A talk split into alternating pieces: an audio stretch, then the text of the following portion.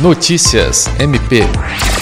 Nesta sexta, o Conselho Superior do Ministério Público do Estado do Acre aprovou a indicação do Procurador de Justiça Sami Barbosa Lopes para concorrer à vaga no Superior Tribunal de Justiça em virtude da aposentadoria da ministra Laurita Vaz.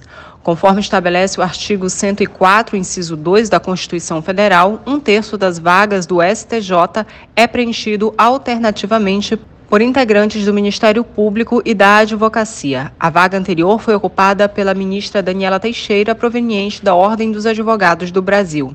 Sami Barbosa foi o único candidato no processo de formação da lista sextupla do Ministério Público Acreano, sendo eleito por aclamação. A indicação do MPAC será enviada até o dia 15 de março ao STJ, que marcará uma sessão plenária para a formação de uma lista tríplice, a qual será submetida ao presidente da República para a escolha de um nome. Sâmia Roberta para a Agência de Notícias do Ministério Público do Estado do Acre.